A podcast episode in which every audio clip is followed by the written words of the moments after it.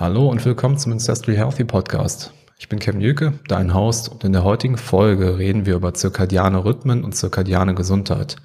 Wir schauen uns an, was für Effekte das Tageslicht auf ähm, die Systeme unseres Körpers haben und ich möchte dir die Mechanismen gerne erklären, die dahinter stecken, wie sich unser Gehirn bzw. unsere Biologie an das Tageslicht, an, an die äußere Welt anpasst. Du magst dich fragen, warum ist das wichtig? Und ich würde sagen, wegen allem. Allem, was im Körper abläuft, unterliegt diesen zirkadianen Rhythmen. Daher ist es wichtig, die Biologie dahinter zu verstehen, wie ähm, zirkadiane Rhythmen funktionieren weil wir daraus Routinen aufbauen können und uns einfach überlegen können, was, worauf es ankommt im alltäglichen Leben, damit diese ähm, fundamentalen Prozesse auch gut funktionieren. Also damit ist das Ziel der heutigen Episode, ein paar Guidelines und ein paar praktische Routinen auszuarbeiten. Aber um dahin zu kommen, schauen wir uns vorab erstmal an, wie das Ganze im Körper funktioniert. Zirkadiane Gesundheit bezieht sich größtenteils auf die ähm, Beziehung von unserem Körper mit dem Tageslicht. Der zirkadiane Rhythmus ist nichts anderes als meistens ein 24-Stunden-Rhythmus, beziehungsweise unser 24-Stunden-Rhythmus des Körpers, wo sich der Körper jeden Tag synchronisiert mit dem äußeren Tageslicht. Je nach Saison, klar, im Winter sind die Tage kürzer und im Sommer sind die Tage länger. Je nachdem stellt sich unser Körper darauf ein. Die Hormonsysteme stimmen sich ab, verschiedene Stoffwechselprozesse stimmen sich darauf ab und wir fühlen das natürlich auch. Als erstes reden wir daher heute darüber, wie der zirkadiane Rhythmus funktioniert, was man genau im Körper darunter verstehen kann. Und dazu finde ich es ganz anschaulich, sich, zu, sich anzusehen, wie Licht in unser Auge eintritt, beziehungsweise in unseren Körper kommt und damit interagiert. Dafür würde ich gerne die Reise eines Lichtphotons verfolgen. Und zwar, wenn wir gucken, fallen unzählige davon unsere Augen ein. Als erstes trifft dieses Photon dann auf die Linse, wird gebrochen und auf die Netzhaut reflektiert.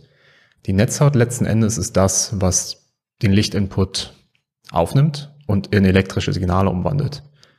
In der Netzhaut gibt es viele verschiedene Zellen, es gibt Stäbchen, es gibt Zäpfchen, manche sind für Farbsichts verantwortlich, andere hingegen kümmern sich um das Hell- und Dunkelsehen.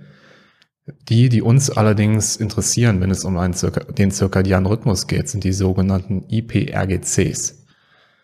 Das sind bestimmte Zellen, die noch nicht so lange entdeckt wurden, die ein bestimmtes ähm, Protein enthalten, nennt sich Melanopsin.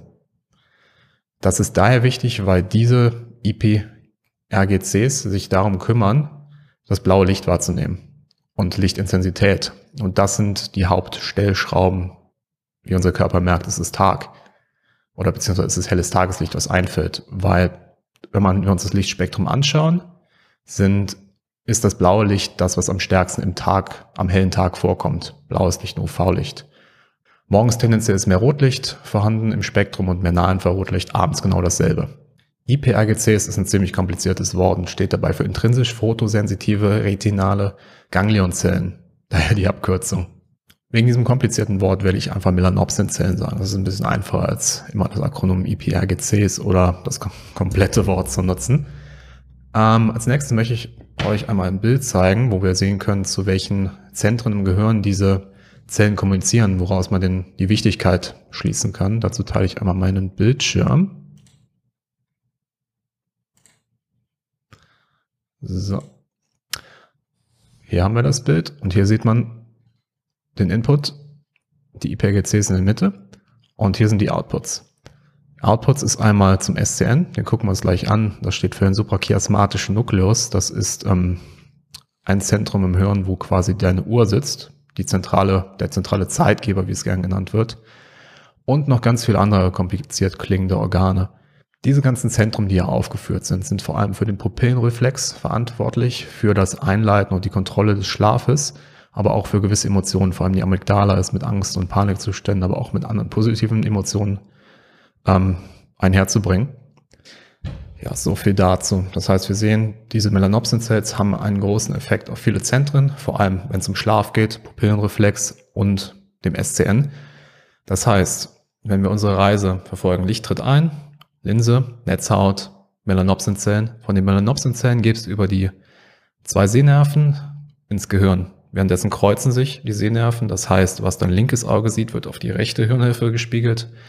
Und von der rechten auf die linke ist jetzt nichts unglaublich wichtig für uns, aber ein ganz interessanter Fun Fact, sage ich mal.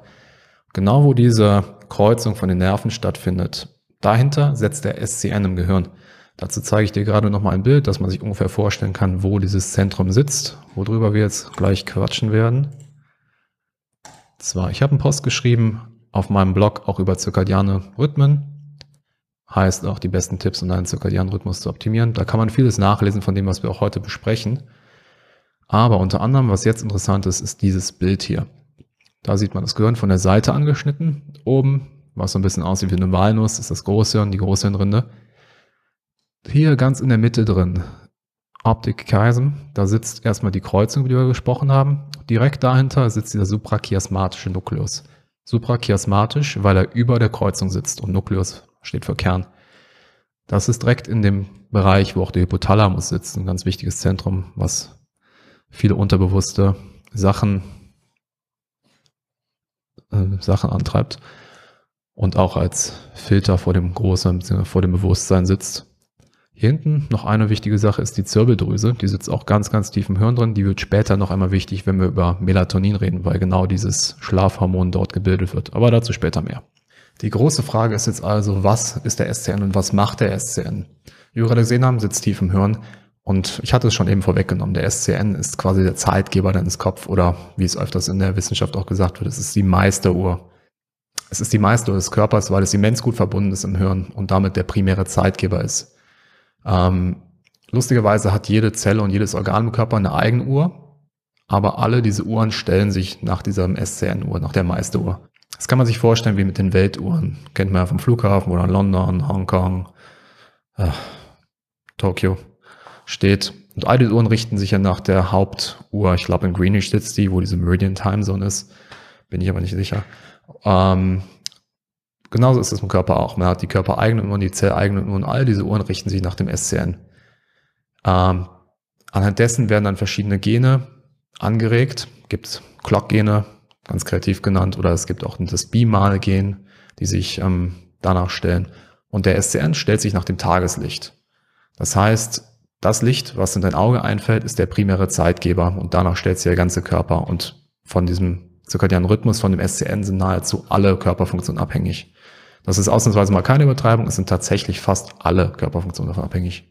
Das alles kannst du, wie gesagt, auch nochmal viel genauer an dem Post nachlesen, wo ich Bimal, Clock und die ganzen Anteile im SCN noch ein bisschen genauer erklärt habe, um das verständlich zu, äh, zu machen. Ähm, als nächstes möchte ich dir gerade ein Bild zeigen vom zirkadianen Rhythmus, damit wir so ein bisschen verstehen können, wie es bildlich ausschaut, worum es darum geht. Hier sieht man eine 24-Stunden-Uhr und daraufhin verschiedene Körperfunktionen die zu den Uhrzeiten passen. Ähm, wichtig zu sagen ist, ist, dass das generell ist, es trifft nicht auf jeden zu. Es kommt immer auf an, wann man aufsteht, wann man zu Bett geht, wann man Tageslicht sieht, aber so ungefähr ist das zum Verständnis ganz okay. Zwar steht die Person hier ungefähr um sechs auf, man sieht, dass morgens der Blutdruck hochsteigt, Stress steigt an, Cortisol steigt an, damit wir wach werden. Das ist ganz natürlich. Darm fängt an zu arbeiten, Testosteron wird ausgestoßen. Um 10 am Morgen sind die meisten am wachesten, aktivsten.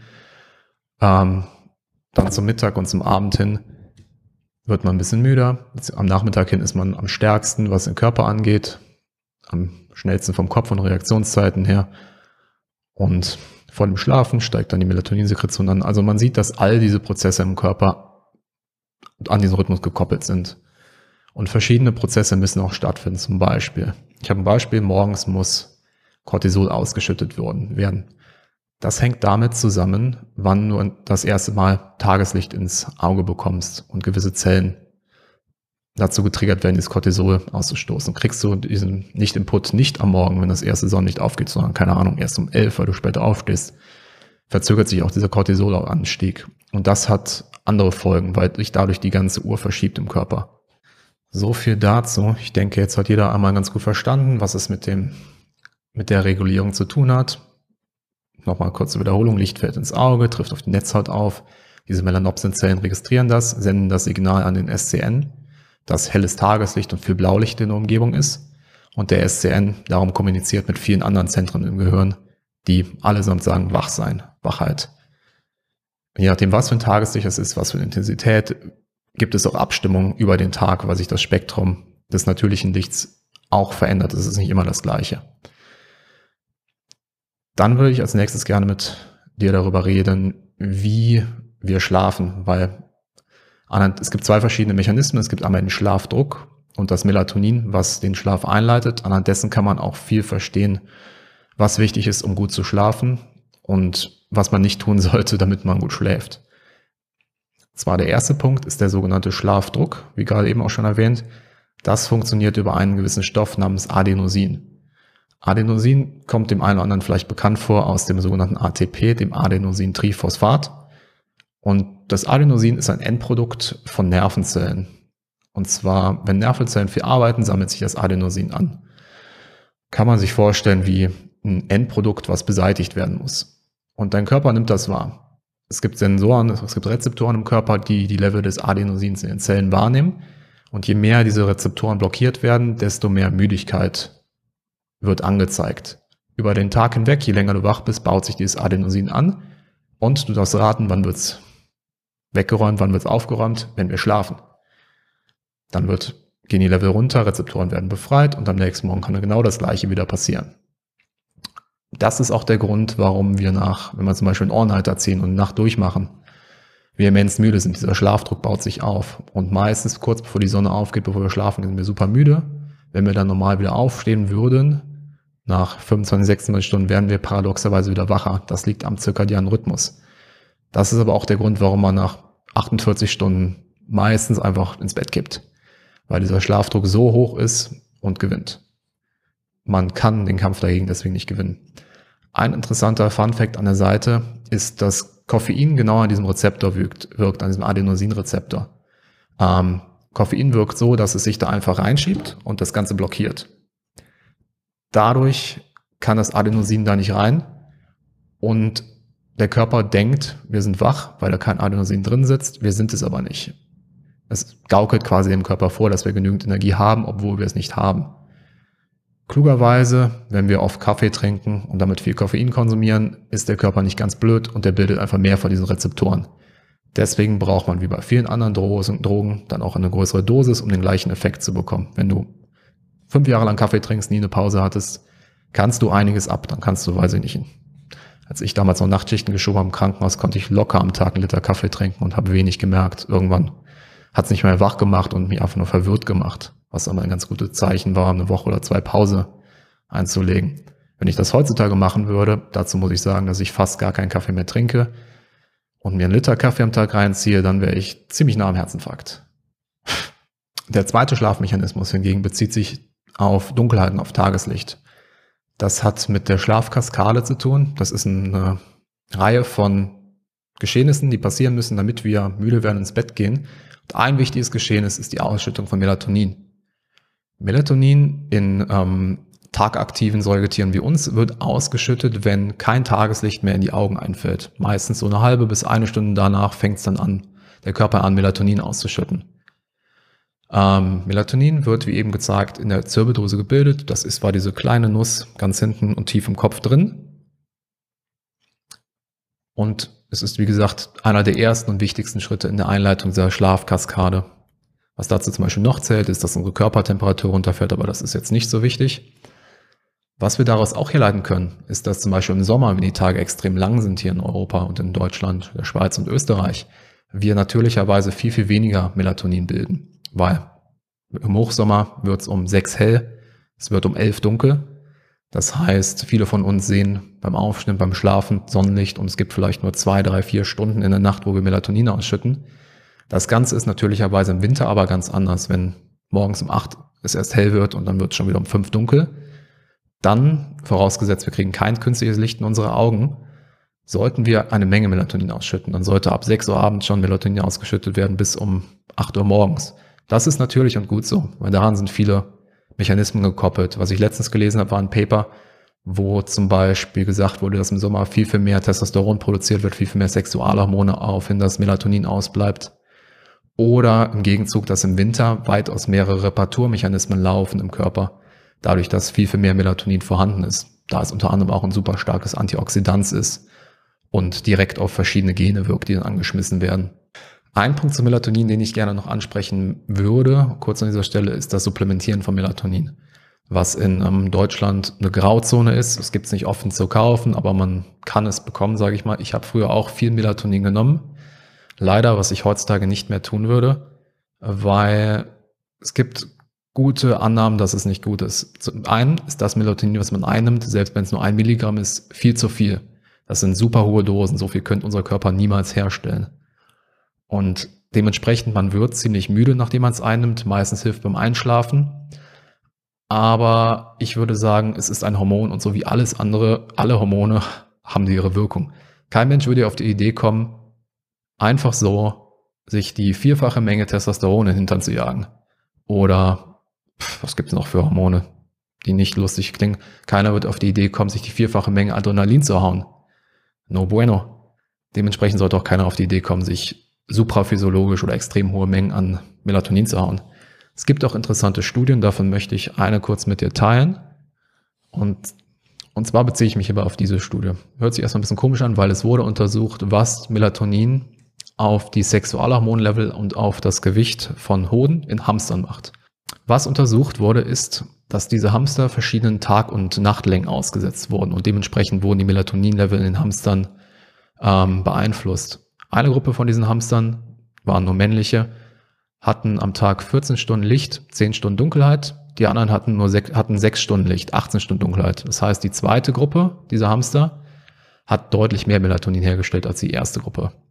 Die einen waren quasi im Winter, die anderen waren im Sommer. Was sich daraufhin gezeigt hat, ist, dass viele, dass ein gewisses Steuerhormon und damit viele Hormone darunter, die sich auf die Sexualhormone verändert haben, je mehr Melatonin man herstellt, desto niedriger waren die Sexualhormonlevel. Und tatsächlich haben die auch die Hoden von den Hamstern gemessen und ge gewogen und die Größe ging herunter. Das zeigt, dass Melatonin sehr, sehr stark wirkt auf Sexualhormonlevel und damit auf jeden Fall nichts ist, womit man rumspielen sollte. Was ich würde sagen, man sollte es natürlich angehen. Und klar, wenn man im Winter mehr herstellt, dann ist dem gut so, wenn man davon weniger hat wenn man im Sommer mehr davon hat. Das ist natürlich gewollt, aber sich extrem hohe Dosen als Supplement zu nehmen, das ist keine gute Idee. Es ist zum Beispiel auch bekannt, dass Melatonin extrem gut darin ist, die Pubertät nach hinten zu schieben. Deswegen sollte niemals ein Teenager Melatonin nehmen. Und wenn man diese ganzen Ergebnisse, diese ganzen Funde insgesamt nimmt, ist es einfach keine gute Idee, das zu nehmen. Man kann es vielleicht nehmen, wenn man einen super harten Jetlag hat, aber ich würde sagen, gibt es andere Supplements, andere natürliche Mittel wie GABA oder Passionsblume, wenn man es nehmen muss, die einem da deutlich besser helfen können. Also, nun haben wir uns angeschaut haben, wie wir in den Schlaf kommen. Das ist einmal der Schlafdruck und die Melatonin bzw. Ausschüttung bzw. die Schlafkaskade, die Einleitung der Schlafkaskade. Und nun, wo wir wissen, wie ungefähr unsere zirkadianen Rhythmus gestellt werden, zwar durch Tageslicht, was in die Augen einfällt, jeden Tag aufs Neue, ist die nächste große Frage, was genau der zirkadiane Rhythmus beeinflusst und was das für Effekte hat. Ich habe es kurz schon mal vorweggenommen, und zwar alles, keine Übertreibung. Dazu eine gute Seite, um das durchzulesen, ist die Seite von der Sleep Foundation, wo ich auch viele Infos her habe, teile ich unten in der Beschreibung rein und ähm, der Podcast von Matthew Walker, ein bekannter Schlafforscher, der auch ein Buch darüber geschrieben hat, Why We Sleep. Klasse Buch, auch zu empfehlen. Packe ich auch unten rein. Die Links zum Podcast und zu seinem Buch. Ähm, wie gesagt, hat der zirkadiane Rhythmus Einfluss auf alles. Liegt daran, weil jede Zelle und jedes Organ im Körper eine eigene Uhr hat und dahin anhand dieser Uhr seine Gene ähm, aktiviert oder ausschaltet. Ich möchte gerne mit dir drei Beispiele anschauen und dazu drei Studien anschauen. Und das erste Beispiel, was wir uns anschauen, bezieht sich auf den Stoffwechsel, was für Effekte der zirkadiane Rhythmus auf gewisse Marker deines Stoffwechsels hat. Dazu teile ich gerade nur meinen Bildschirm. Und zwar, was in dieser Studie untersucht wurde, war die Einflüsse von dem zirkadianen Rhythmus auf gewisse Genetik-Expressionen, also auf gewisse Gene, die aktiviert wurden oder nicht aktiviert wurden. Dabei haben die zum Beispiel gefunden, dass der zirkadiane Rhythmus starken Einfluss hat, vor allem auf das metabolische Syndrom und es sogar auslösen kann oder gewisse psychiatrische Erkrankungen wie Depressionen. Dazu habe ich noch eine gute Seite gefunden, auf der Seite von der Sleep Foundation. Und selbst die sagen, dass jede Person fast alle Personen, die Schlafprobleme haben, mit Depressionen zu kämpfen haben oder dass alle, fast alle, die mit Depressionen zu kämpfen haben, auch Schlafprobleme haben. und es eng verbunden ist. Sei es, die Frage ist natürlich, woher es kommt, sei es jetzt, ob die ähm, Schlafapnoe haben oder einfach nur so schlecht schlafen können und ob der Schlaf die Depression hervorhebt oder ob die Schlafprobleme durch die Depression kommen. Das ist natürlich alles noch viel nuancierter, aber es fällt natürlich auf, dass es so eng miteinander verbunden ist. Und man könnte den, man kann auf jeden Fall den Punkt machen, dass verschiedene psychiatrische Erkrankungen mit der Störung des zirkadianen Rhythmus einhergehen. Ein weiterer Punkt, auf den der zirkadiane Rhythmus auf jeden Fall Effekt hat, ist die Art und Weise, wie dein Körper heilen kann.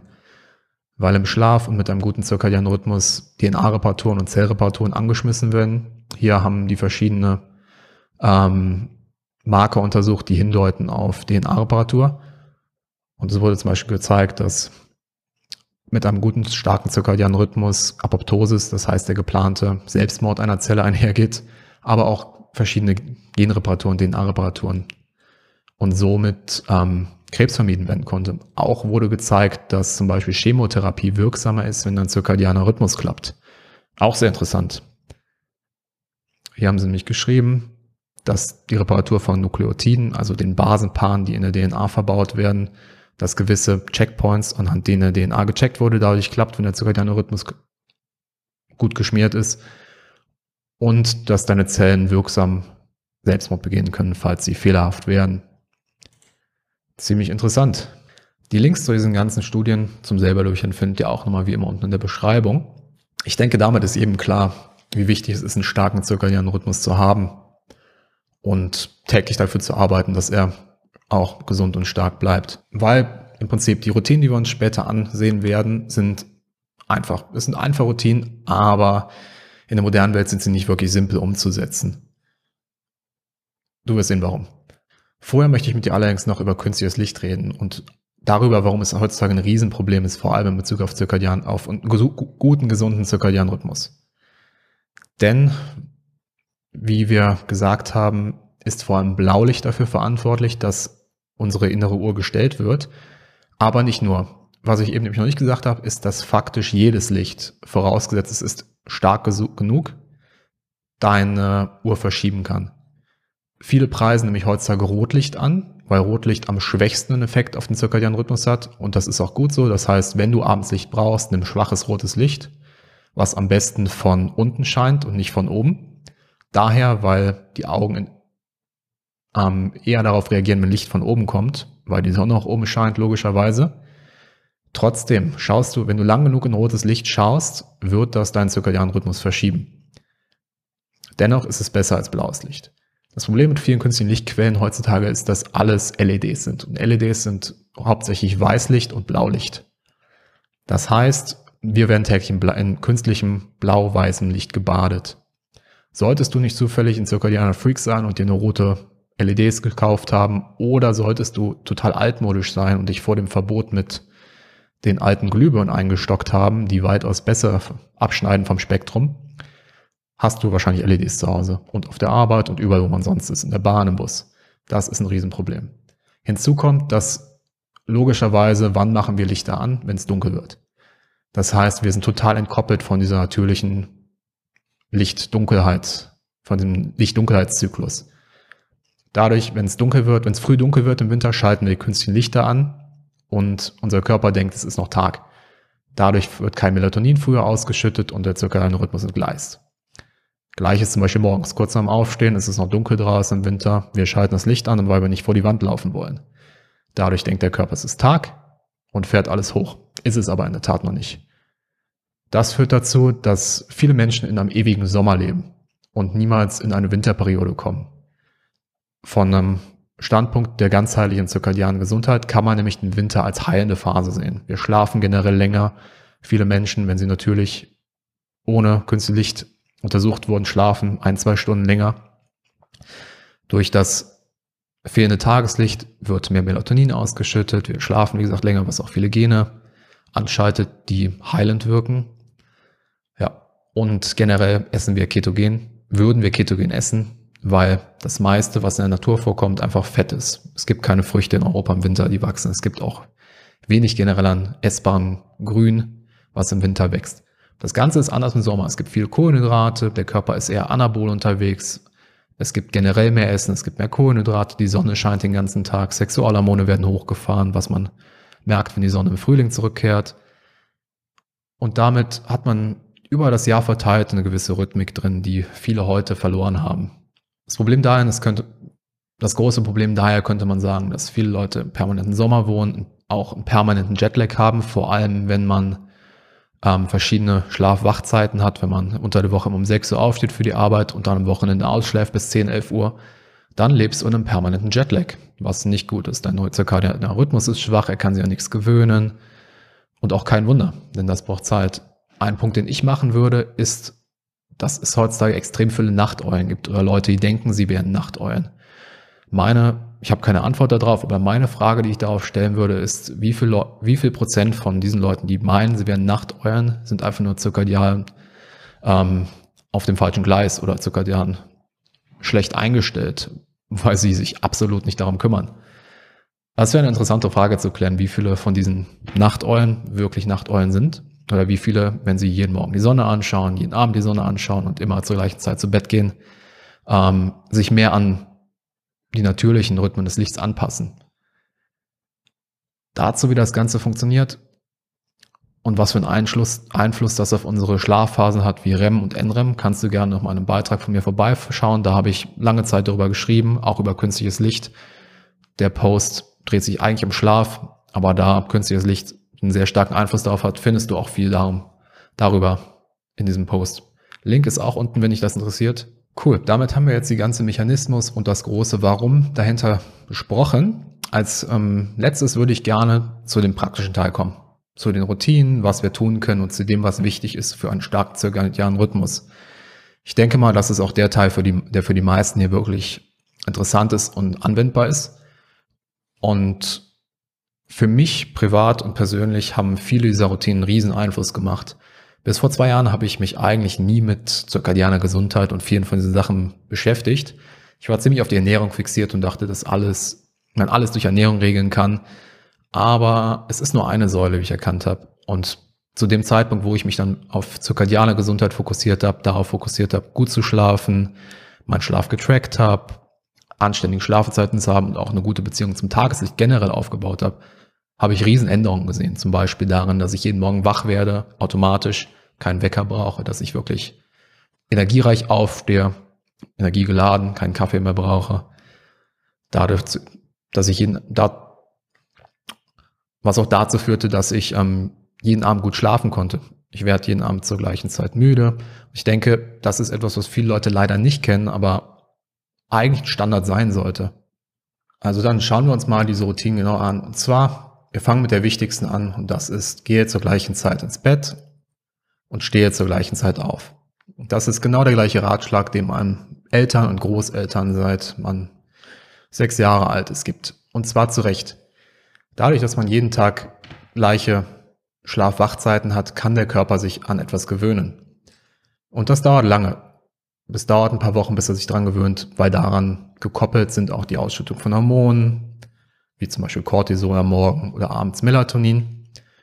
Wenn wir das jeden Tag machen, kann sich der Körper dann gewöhnen. Hingegen nimmt man teil an dem Trend, dass man am Wochenende lange ausschläft bis 10, 11 Uhr, morgens das Morgenlicht verpasst und lange aufbleibt bis weit hinter Sonnenuntergang. Zerschießt dir das deinen zirkadianen Rhythmus. Dein Körper ist im ewigen Jetlag, du kannst dich nicht dran gewöhnen.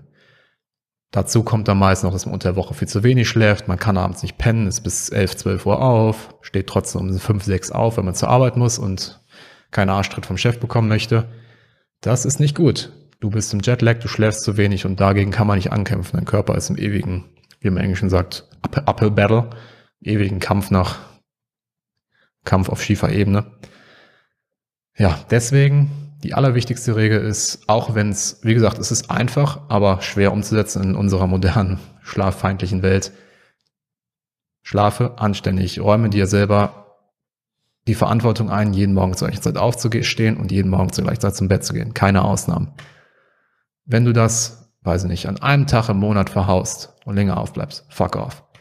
Das hat nichts zu sagen. Es zählt das, was du 99, wie, es zählt das, was man bekannterweise 99 Prozent der Zeit macht. Wenn du 30 Tage im Monat daran aufachtest, wird eine Nacht, wo du schlecht schläfst oder länger aufbleibst, kein Problem sein. Ist halt das, was man die meiste Zeit macht. Die zweite wichtige Routine ist, dass du jeden Morgen das erste Tageslicht für 10 bis 30 Minuten in die Augen bekommst. Das Ganze soll als Ankerpunkt dienen, als erster zirkadianer Ankerpunkt am Morgen, an den sich dein Körper gewöhnen kann. Im Sommer natürlicherweise heißt das, dass man morgens kurz am Aufstehen vielleicht um 6, 7 Uhr direkt Licht abbekommt. Im Winter heißt das, dass der gleiche Punkt vielleicht erst um 8 wäre, wenn man kurz vor der Arbeit noch, kann man 10 Minuten draußen warten und Sonne tanken. Was das bringt, ist, dass dein Körper einen Ankerpunkt hat in der Zeit, über das Jahr verteilt, wenn du das jeden Tag machst und sich daran gewöhnen kann und daran halt verschiedene Hormonausstoße anpassen kann. Die Spanne von 10 bis 30 Minuten daher, weil das Licht an verschiedenen Zeitpunkten, da das Licht an verschiedenen Tagen unterschiedlich stark ist. Hast du zum Beispiel einen Sommermorgen, starke Sonne schon am Morgen, du hast keine Wolken am Himmel, dann reichen 10 Minuten, weil draußen hast du eine Lichtstärke von, keine Ahnung, schon 80.000 Lux. Ähm, was verglichen zum Beispiel mit einer Lampe drin im Haushalt, keine Ahnung, mit 100 Lux, mal eben das 800-fache ist. Das reicht, wenn du 10 Minuten morgens draußen bist. Besser ist mehr, klar, aber wenn du nur Bock auf 10 Minuten hast, das reicht vollkommen, um einen Ankerpunkt zu setzen. Ist es dann gegen den Wintermorgen, der stark bedeckt ist, hast du keine 80.000 Lux, dann hast du vielleicht, keine Ahnung, 2.000 bis 10.000 Lux, was trotzdem noch viel, viel mehr ist, als man drin jemals abbekommt. Ähm, aber da sind 30 Minuten angebracht, um dem Körper einfach Zeit zu geben, aufzuwachen, wenn man dann morgens sich für eine Viertelstunde raussetzt, seinen Kaffee trinkt draußen und dann vielleicht noch eine Viertelstunde zur Arbeit geht, hat man das auch schnell erledigt.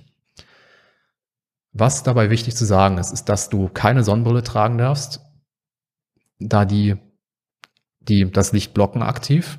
Und du solltest auch vor keinem Fenster stehen. Fenster filtern das meiste Licht raus. Ich glaube, der ähm, Stanford-Forscher Andrew Huberman hat mal gesagt, man müsste irgendwie drei Stunden vorm Fenster stehen, umgerechnet, damit man einen gleichen Effekt hat. Wenn man nämlich, nämlich so ein Lichtmesser holt, es gibt auch verschiedene Apps fürs Handy, die das Licht messen, was einfällt, sind die Lux-Zahlen, also die, die, das Wert, wie, der Wert, wie stark das Licht ist, extrem schwach drin im Vergleich zu draußen. Selbst an einem bedeckten Tag draußen hat man mehrere tausend, wenn nicht sogar zehntausende Lux. Das erreicht man drin nie, außer du holst dir extrem starke spezialisierte Lampen, was keiner hat. Außer du wohnst in einem Foto- und Filmstudio. Ähm, was auch ein großer Unterschied ist von natürlichem Tageslicht, ist das Spektrum. Die, am Spektrum meine ich Stell dir Licht vor, was in einem Prisma fällt. Da kommen verschiedene Farben raus. Blau, lila, rot und so weiter und so fort. Wie gesagt, das Licht, was drinnen künstlich erzeugt wird in LEDs, ist meistens nur weiß und Blaulicht. Das, was wir draußen haben, vor allem morgens, ist Rotlicht, Nahinfrarotlicht, aber auch alle anderen Farben des Prismas. Grünlicht, Blaulicht, UV-Licht. Dieses Spektrum ändert sich von Minute zu Minute und auch über den ganzen Tag hinaus. Und damit kommen wir auch schon zur dritten, zur dritten wichtigen Routine, die mit der zweiten Hand in Hand geht, und zwar den zweiten Ankerpunkt zu setzen, welcher logischerweise das letzte Tageslicht sein soll. Mit letztem Tageslicht meine ich nicht, ähm, dass du jeden Tag aufbleiben musst, bis die Sonne untergeht, was manchmal im Sommer 11, 12 Uhr ist, sondern sagen wir eine Stunde, bevor du zu Bett gehst, sollte es nur mal 10 bis 30 Minuten oder auch anderthalb Stunden, wie es am besten für dich passt. Wichtig ist, dass es irgendwann kurz zum Schlafen ist oder wann die Sonne natürlich untergeht. Im Sommer könnte das sein, wenn du um 10 Uhr schlafen gehst, könnte es sein, dass du um 9 Uhr nochmal ein bisschen Licht abbekommst. Wenn es im Winter um 5 Uhr dunkel wird, heißt es, um 5 ist das letzte Tageslicht. Dadurch hast du einen zweiten Ankerpunkt über das Jahr verteilt, jeden Tag, woran sich dein Körper auch orientieren kann und dementsprechend seine Hormonausschüttung timen kann. Damit hast du zum Beispiel im Winter schon eine Melatoninausschüttung um 6, 7 Uhr, die im Sommer wahrscheinlich dann erst um 11, 12 Uhr kommen würde. Für die Dauer vom zweiten Ankerpunkt sind auch wieder 10 bis 30 Minuten festzulegen, je nachdem, ob es bedeckt draußen ist, wie stark die Sonne scheint, ob es Sommer oder Winter ist.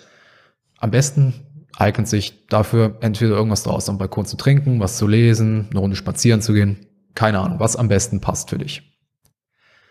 Das Wichtige ist, dass vor diesen Ankerpunkten, also das heißt bevor dem ersten zirkadianen Anker und nach dem zweiten zirkadianen Anker, du keinerlei Licht in deine Augen bekommst.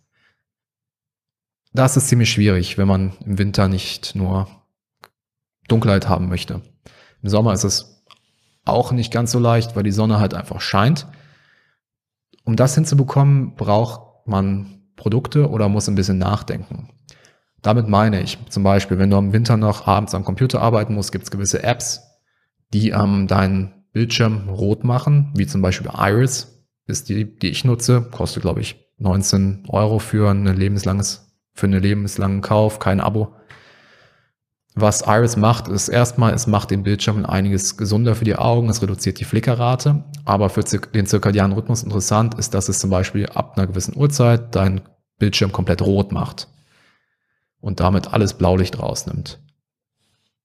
Andere coole Sache sind Rotlichtbrillen, beziehungsweise Blaulichtfilternde Brillen, die man aufziehen kann, bevor die Sonne morgens aufgeht oder nachdem die Sonne abends untergeht. Ich habe auch so eine Brille hier liegen, die ich eigentlich immer nutze, wenn ich am Computer arbeite. Ähm, oder wie gesagt, vor Sonnenaufgang und nach dem zweiten Zirkadiananker. Sieht ziemlich lustig aus. Siehst du auf, siehst alles rot. Andere Ideen sind ähm, rote LEDs. Gibt's auch billig zu kaufen. Ich glaube, die kosten sechs bis zehn Euro. Bei gibt's von Philips oder allen möglichen bekannten Marken. Das sind einfach LEDs, die rotes Licht abstrahlen. Klar sieht dann deine Wohnung aus wie ein Puff, aber was einem nicht alles die Gesundheit wert ist. Ich tatsächlich habe mir auch so ein Ding im Schlafzimmer ähm, installiert. Ganz ehrlich, ist mir scheißegal. Und wenn ich mal das Licht im Schlafzimmer brauche, sieht halt alles rot aus. Andere Ideen sind auch noch Kerzen. Kerzen wie auch Feuer und Lagerfeuer sind natürlich super hoch an rotem Licht, was man auch an der Farbe von dem Licht merkt. Und dadurch triggern die den zirkadianen Rhythmus weitaus schwächer. Beziehungsweise verschieben den zirkadianen Rhythmus weitaus schwächer. Außerdem ist es auch das, was Menschen natürlicherweise gemacht haben, wenn es dunkel wird und Feuer laufen hatten. Und daher denke ich, dass viele dieser, viele dieser Ideen und Produkte wenig Effekt auf deinen zirkadianen Rhythmus haben werden. Das war dann damit die vierte Routine auf unserer Liste. Ich habe noch eine, dann haben wir fünf insgesamt. Und zwar ist die letzte, dass wir insgesamt pro Tag zwei Stunden an Tageslicht in die nackten Augen bekommen sollten. Damit gemeint ist wirklich das volle Spektrum. Also das wirklich natürliche Sonnenlicht, wo du Rotlicht drin hast, Nahinfrarotlicht, UV-Licht, Grünlicht, Weißlicht, Blaulicht und so weiter und so fort. Alle Farben des Prismas. Damit das geht, darfst du keine Sonnenbrille tragen, weil Sonnenbrillen filtern das meiste hinaus. Interessanterweise, Kontaktlinsen fokussieren nur das Licht, genauso wie Sehhilfen und Brillen, die fokussieren nur das Licht anders, die filtern meistens nichts raus, solange es keine Kombination ist aus Gleitsicht und Sonnensicht, Sonnenbrille. Dann sind diese nämlich auch kein Problem. Dann kannst du eine Kontaktlinse tragen oder auch eine Brille tragen. Insgesamt zwei Stunden mag sich viel anhören, ist aber eigentlich recht easy zu bekommen. Wenn du eine halbe Stunde zur Arbeit draußen gehst, eine halbe Stunde von der Arbeit zurückgehst draußen und in der Mittagspause noch eine halbe Stunde was drehst, sind das schon anderthalb Stunden. Kann zum Beispiel auch draußen laufen gehen. Dann hat man je nachdem schon noch wieder eine halbe Stunde. Man kann einen Spaziergang draußen machen. Du kannst morgens auf dem Balkon deinen Kaffee trinken. Du kannst abends auf dem Balkon draußen lesen. Also es gibt viele Ideen, wie man an Tageslicht kommt. Und zwei Stunden mag sich viel anhören, aber ist an sich gar nicht so viel. Warum sage ich zwei Stunden? Weil das untersucht wurde in Studien und viele interessante Effekte hatte auf Augenkrankheiten, wie zum Beispiel Kurzsichtigkeit oder Makuladegeneration, wo im Auge verschieden, auf der Netzhaut verschiedene Zellen nicht mehr ganz so gut arbeiten, wie sie sollen. Mehr ist natürlich besser. Klar, wenn du den ganzen Tag draußen sein kannst, Hammer für dich, aber für die meisten ist das nicht umsetzbar. Deswegen habe ich diese zwei Stunden als Zeit genommen. Drunter, wenn du es nicht schaffst, partout nicht schaffst, an einem Tag ist kein Problem, aber es ist ein gutes Ziel, um darauf hinzuarbeiten. Was noch wichtig ist, ist Sonnenlicht auf der Haut. Wie wir gesagt haben, jede Zelle im Körper, jedes Organ im Körper hat eigene ähm, Uhren. Und es ist tatsächlich bewiesen, dass wenn du Sonnenlicht auf deine Haut bekommst, diese Uhren sich im Bizeps, an der Bizepshaut, nein, keine Ahnung, diese Uhren sich hier selber stellen. Und gewisse Lichtfrequenzen, wie zum Beispiel Rotlicht, können den Körper recht tief penetrieren. Rotlicht, meine ich, kann sich 20 bis 30 Zentimeter in den Körper ausbreiten. Das heißt, wenn du dich mittags hinlegst in die Sonne, kriegst du Sonnenlicht auf viele Teile deines Körpers, wo die niemals hinkommen würden. Deswegen versuche auch so viel Sonnenlicht wie möglich auf deine Haut zu bekommen. Das kann man machen dadurch, dass man ein T-Shirt trägt, dass man, keine Ahnung, wenn man frei hat, kannst du dich in die Sonne legen, ziehst einfach alles komplett aus und lässt die Sonne da scheinen, wo sie sonst niemals scheint. Das hat kraftvolle Effekte für die Gesundheit. Nicht nur für den zirkadianen Rhythmus, auch für viele andere Sachen, wie zum Beispiel Beta-Endorphin-Ausschüttung, ähm, Strukturierung von Zellwasser, und noch viele weitere Dinge, auf die wir in anderen Posts auf der Webseite oder in anderen Podcast-Folgen noch zu sprechen kommen. Also damit fasse ich nochmal die fünf Routinen kurz zusammen. Und zwar jeden Tag zur gleichen Zeit aufstehen und zur gleichen Zeit ins Bett gehen. Mach das an 99 Prozent aller Tagen. Ein Tag von 100 ist kein Thema. Zweitens, krieg morgens das erste Tageslicht für 10 bis 30 Minuten in die Augen. Das wirkt als erster zirkadianer Anker. Im Paar dazu setze einen zweiten zirkadianen Anker. Heißt, bekomme das letzte Tageslicht entweder so eine Stunde bis anderthalb Stunden vom zu Bett gehen, ebenfalls für 10 bis 30 Minuten in die Augen oder wenn es Winter ist, dann, wenn die Sonne eben untergeht. Punkt 4 war blocke künstliches Licht vor dem ersten und dem, nach dem zweiten Anker fanatisch. Nutze dazu zum Beispiel eine Brille, nutze Apps auf dem Computer, nutze Kerzenlicht, nimm rote LEDs. Es gibt viele Wege. Lass dir einfallen. Du findest die Dinge, die ich erwähnt habe, meine meine blaulichtfilternde Brille sowie das Iris-Programm findest du links unten zu in der Beschreibung. Und fünftens, krieg insgesamt zwei Stunden an Tageslicht in die Augen pro Tag. Versuche dazu ebenso viel Tageslicht auf die Haut zu bekommen. Das waren die fünf Routinen, die ich als am wichtigsten erachte für einen gesunden zirkadianen Rhythmus. Setz sie für dich um und bewunder die Effekte, wenn du es nicht machst selber. Was ich gemerkt habe, ist vor allem, wenn man sowas nicht macht, hat das am Anfang große und starke Effekte, was einem dann auch dementsprechend, dementsprechend motiviert. Und damit kommen wir jetzt auch zum Ende der Folge. Was ich jetzt nochmal machen möchte für dich, ist alles grob zusammenfassen und die wichtigsten Takeaway-Punkte mitzunehmen. Wir haben am Anfang über die Biologie des ähm, zirkadianen Rhythmus gesprochen. Was damit gemeint ist, sind vor allem die Mechanismen.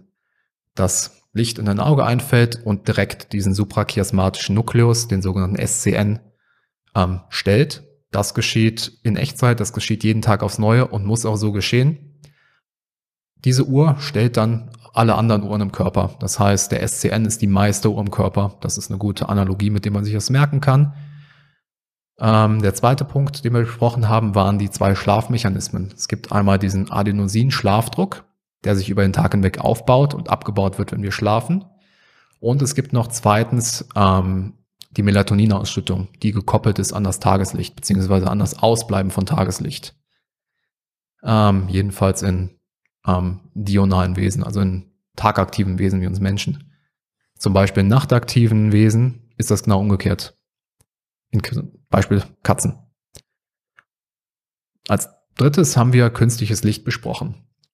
Und zwar, dass künstliches Licht heutzutage ein Riesenproblem ist, weil es den zirkadianen Rhythmus kraftvoll verschieben kann. Vor allem problematisch sind da künstliche Lichter, die wir zu Hause anschalten, aber auch künstliche Quellen wie von einem Computer her, von einem Laptop her oder was wir alle kennen, das Handy, was man direkt morgens anschaltet oder was man noch spät abends im Bett anhat. Das sind Riesenprobleme. Da kann man entweder das Ding aus dem ähm, Schlafzimmer schmeißen, was am besten wäre, man nutzt Brillen oder Apps. Ich würde es rausschmeißen, da nicht nur das Licht ein Problem ist, sondern es natürlich auch nicht gesund ist, wenn man abends erstmal noch eine Stunde Twitter scrollt und sich aufregt. Ähm, na, als viertes haben wir das Ziel, haben wir die ganzen Routinen besprochen, die ich eben benannt habe. Zusammenfassend können wir sagen, dass das Ziel all dieser Routinen ist, dass wir die natürliche Zeitgebung über die Jahreszeit hinweg wieder herstellen wollen. Wir wollen, dass du im Sommer viel Tageslicht abbekommst und da dieser SCN viel Input bekommt, dass dadurch der Melatonin wenig ausgeschüttet wird, im Winter wollen wir genau das Gegenteil. Wir möchten möglichst wenig Licht abbekommen. Wir möchten kein Licht vor Sonnenaufgang abbekommen. Wir möchten kein Licht vor dem frühen Sonnenuntergang abbekommen. Dadurch stellen wir halt diese natürliche Zeitgebung und die natürlichen Hormonsignale wieder her.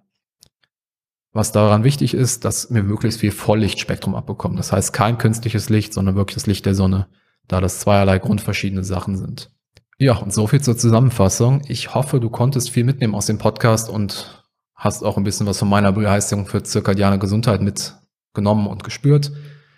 Für mich war es ein riesen, ein riesen Wechsel, das Ganze anzugehen und eine super Entscheidung, mich darauf zu fokussieren, weil es extrem kraftvolle Effekte im Körper hat. Und ich finde, es ist eine einfache Sache, es kostet vor allem nichts und es ist etwas, was jeder Mensch erleben sollte, was jeder Mensch für sich in seinem Leben hinbekommen sollte, weil es enorme Auswirkungen hatte für mich auf Sport, auf Wohlbefinden, auf Energielevel, auch auf verschiedene Dinge, wo man erst gar nicht dran denkt, wie zum Beispiel Verdauung, Hungergefühl, ähm, Körperkomposition. Also, wenn dir daher diese Folge gefallen hat, teile gerne die Folge mit deinen Leuten, gib mir eine Bewertung ab auf den üblichen Podcast, ähm, Podcast-Seiten. Und falls du das Ganze auf YouTube schaust, wo man sich die Screenshares ein bisschen besser ansehen kann, schreib gerne einen Kommentar oder lass ein Like da. Wenn du für die nächsten Folgen dabei sein möchtest, abonniere den Podcast gerne auf den üblichen Seiten oder abonniere den Channel auf YouTube und bis zum nächsten Mal.